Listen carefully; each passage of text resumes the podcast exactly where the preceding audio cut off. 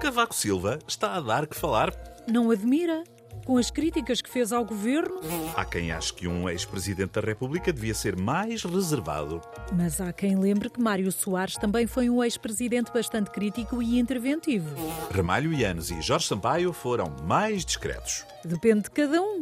Quanto a Marcelo, diz que tem falado muito enquanto presidente e que tenciona não falar nada depois.